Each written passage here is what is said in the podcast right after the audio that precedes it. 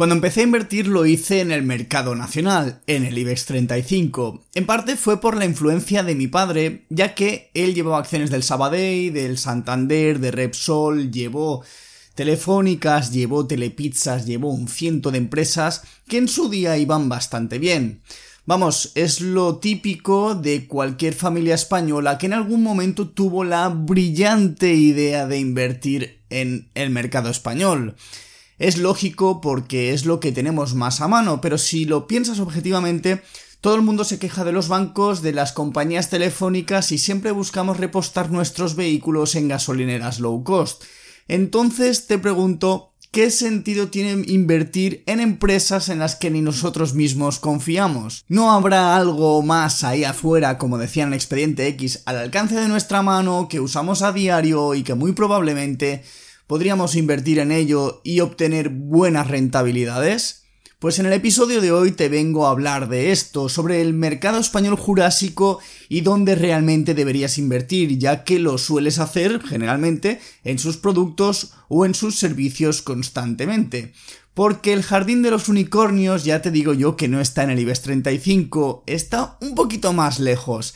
Así que en el episodio de hoy te vengo a hablar de por qué el IBEX 35 es un cementerio de dinosaurios y dónde está el dichoso jardín de los unicornios. Y no, no me he fumado un peta. Así que como digo siempre, empecemos.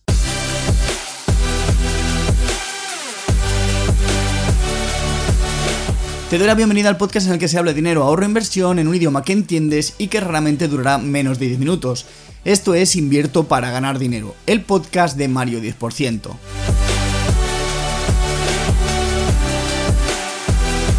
Hace dos semanas me escribió un oyente de este podcast que aprovechó que se suscribió a la newsletter gratuita desde mario10%.com para hacerme algunas preguntas. Y en este correo me comentó que lleva tres años invirtiendo cometiendo muchos de los errores que he ido comentando en los distintos episodios del podcast.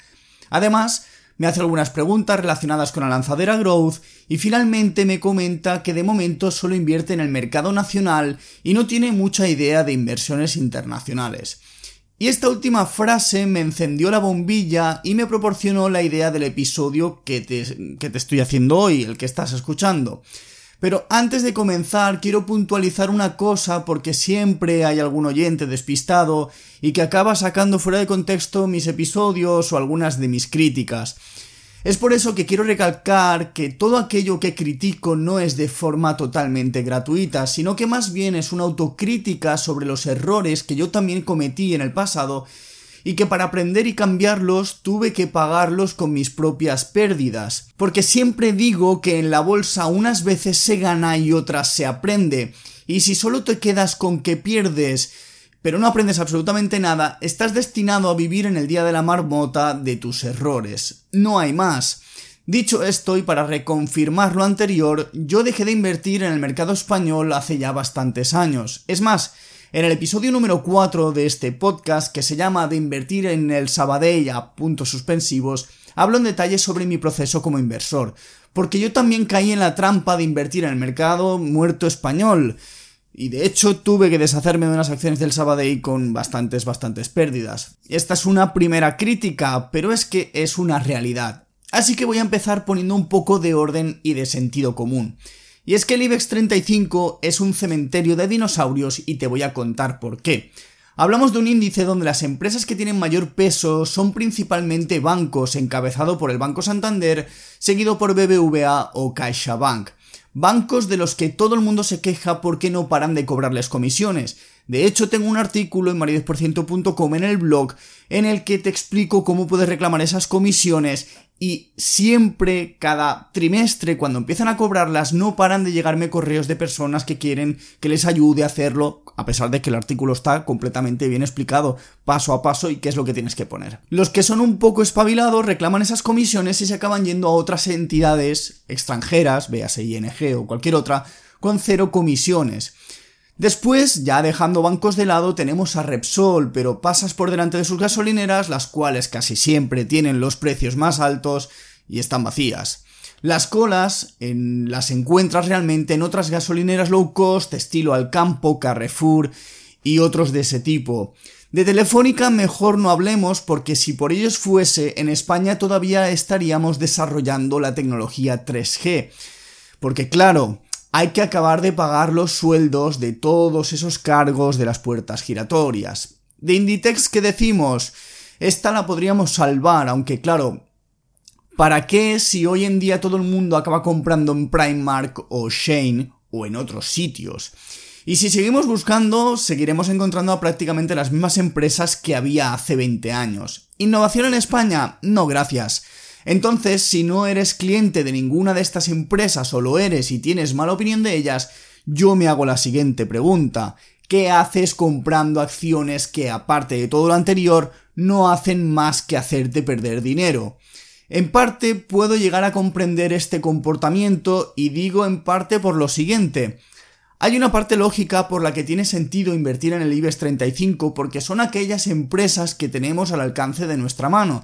Pero piénsalo un momento, en tu mano es posible que ahora mismo tengas, por ejemplo, un iPhone o un Xiaomi o un Samsung. Puede que me estés escuchando desde Spotify, desde Google Podcast o desde Apple Podcast. O tal vez estés viendo en estos momentos algún clip de este podcast en Instagram o en TikTok.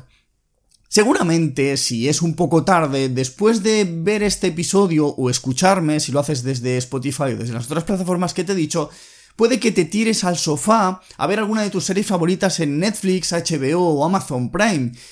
Si por ejemplo eres de ciudad, posiblemente verás que hay bastante, últimamente hay muchas motos eléctricas de Cabify de la marca New. Seguro que también desde hace unos cuantos años llevas viendo bastantes Teslas y seguramente cada vez más. Si por lo contrario o te gusta ir al campo, a, a, cualquier entorno rural, puede que te hayas fijado que hay unos tractores verdes que son de la marca Deere o Dere, no sé cómo se pronuncia. Pero si eres de los que no les gusta el campo y les gusta viajar lejísimos y tienen que volar, es posible que lo hagas con un Airbus o con un Boeing. Si eres más de cruceros, puede que sueñes con ir en Royal Caribbean, o si por lo contrario eres casero y te gusta jugar en tu PC, este posiblemente llevará un chip de Intel con una tarjeta gráfica de Nvidia y un disco duro de Seagate. Y podría seguir nombrándote infinidad de cosas que tienes al alcance de tu mano en tu día a día, pero ¿aún y así prefieres invertir en IBEX 35? Pues la verdad es que yo no lo entiendo. Y de hecho, hace unos días, Lord Draug, el periodista independiente Lord, Lord Draugr, bueno, no sé cómo se pronuncia, es de un juego eh, de The Elder Scrolls Skyrim, un juegazo, por cierto, que cuando eligió el nombre la clavó. Él, Lord Draug, lo voy a decir así tal cual, el periodista independiente que tiene un canal de YouTube fantástico publicó un vídeo dando su opinión sobre el curso de trading de Joseph Agram, y Lord, como siempre tan cuidadoso en su contenido, comentaba cómo era la operativa y qué condiciones utilizaba para invertir.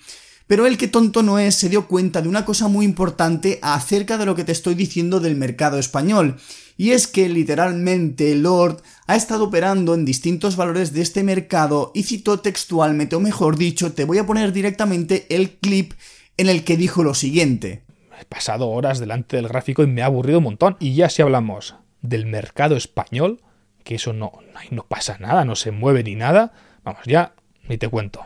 No le falta razón, no le sobra razón. Porque el mercado bursátil español tiene tres grandes defectos. Puede que tenga 27, pero yo voy a elegir tres grandes defectos. El primero de ellos es que España es un infierno fiscal, y no voy a entrar en política porque esa es una de esas materias en las que siempre alguien va a estar en total desacuerdo conmigo.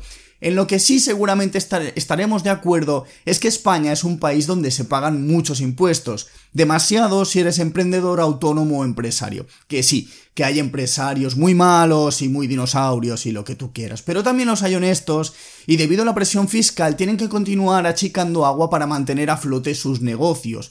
¿Y esto qué implica? Pues bien, las empresas suelen salir a cotizar a bolsa en busca de financiación particular. Este es un punto al que suelen llegar tras haber pasado sus fases iniciales, haber validado el modelo de, negocio, ver que este es exitoso y entonces se plantean abrir nuevas vías de negocio o expandir el mismo, etc. Así que lo que hacen es acudir a la bolsa en busca de más capital con el que cumplir esos objetivos. ¿Cuál es el problema? Si te crujen impuestos y no puedes prosperar, raramente vas a llegar a crecer lo suficiente realmente como para poder plantearte expandirte. Y menos cuando en el propio entorno tienes países que favorecen el empleo, eh, que las empresas tienen unas condiciones fiscales, fiscales menos agresivas, lo que genera más interés en ellas y menos en España. Así que esto repercute en los dos siguientes puntos. El punto número dos es que España es la tierra de las no oportunidades. Porque al existir esta presión fiscal muchos pequeños emprendimientos o negocios acaban cogiendo las maletas y huyendo fuera de nuestras fronteras. En algunos casos no lo hacen tal que así, pero sí que montan sedes o sedes principales o trasladan su propia sede al extranjero donde acaban montando realmente todo el negocio evitando así a España. Empresas como Grifols, por ejemplo, una del mercado español, tuvo que irse a Estados Unidos ya que no solo tenía problemas con la presión fiscal de aquí, sino que además por el modelo de negocio en el que trataban con plasma, por ejemplo, era inviable desarrollarlo en España, algo que en la tierra de oportunidades como es Estados Unidos acogieron con los brazos abiertos, con los brazos y con los bolsillos.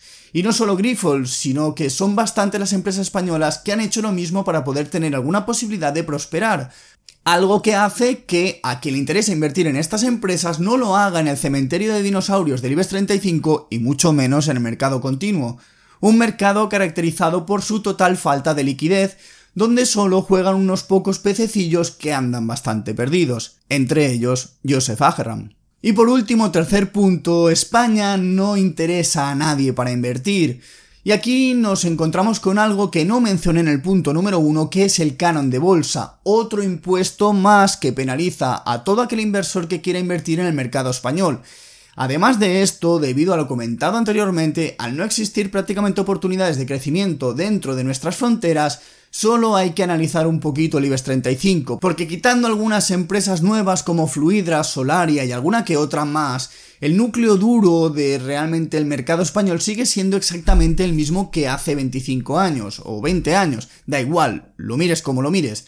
Empresas que ya pasaron sus mejores días, en el mejor de los casos, y que se encuentran en una clara tendencia bajista y con un total desinterés de los grandes inversores del mercado algo súper importante. Y estos son los institucionales. Que estos, sabiendo todo lo anterior, simplemente buscan oportunidades en el auténtico jardín de unicornios. Y por si todavía no te habías dado cuenta, a lo largo del episodio te he dado un buen puñado de nombres de empresas que conoces prácticamente de primera mano como cliente final y de las cuales estoy convencido que tienes una gran imagen de ellas. Pues bien, el mercado con mayor liquidez del mundo, en el que encontrarás las mayores oportunidades y donde encontrarás prácticamente 10.000 empresas de todo tipo y seguramente las 500 más importantes del mundo, es Estados Unidos. Un lugar en el que encontrarás infinidad de empresas que conoces de cerca y muchas otras que no, pero muy posiblemente en unos meses o en unos años las estés utilizando, las estés escuchando, las estés viendo en las calles muchas de las cuales pueden darte rentabilidades que extrañamente puedas ver en el IBEX 35, y no me estoy refiriendo a chicharros precisamente, sino a empresas que conoces, que utilizas o cuyos productos querrías comprar. Así que deja de perder el tiempo y el dinero en el IBEX 35 y ponte a investigar en ese jardín de los unicornios del mercado norteamericano. Y aprovecho para decirte que si quieres saber más eh, de este mercado, y de otros muchos temas de inversión y de bolsa, puedes apuntarte a la newsletter gratuita desde cualquiera de los tres formularios que encontrarás en mario10%.com. Así que dicho esto, gracias por escucharme o por verme. No, espera, voy a decir una cosa, voy a decir una cosa, no te vayas. Y es que te voy a dejar un enlace debajo de las notas del episodio para que me mandes un audio con preguntas, que esto es uno de los mejores episodios que he tenido en el podcast no recuerdo exactamente cuál fue, pero me hicieron tres o cuatro preguntas de voz y me gustaría que participases porque a veces hay preguntas muy interesantes que también me dan pie a poder hacer temas más interesantes. Así que ya te dejo el enlace, es muy sencillo, lo publicaré también en Twitter. Así que como digo siempre, eh, gracias por escucharme o por verme, si te ha gustado el episodio recomiéndaselo a tus amigos o a quien le pueda interesar, porque me harás un gran favor y yo te lo agradezco enormemente. Tampoco te olvides de darle 5 estrellitas desde tu reproductor de podcast favorito. Y como digo siempre, y como digo siempre, y como digo siempre, siempre lo estoy diciendo, hasta el próximo episodio.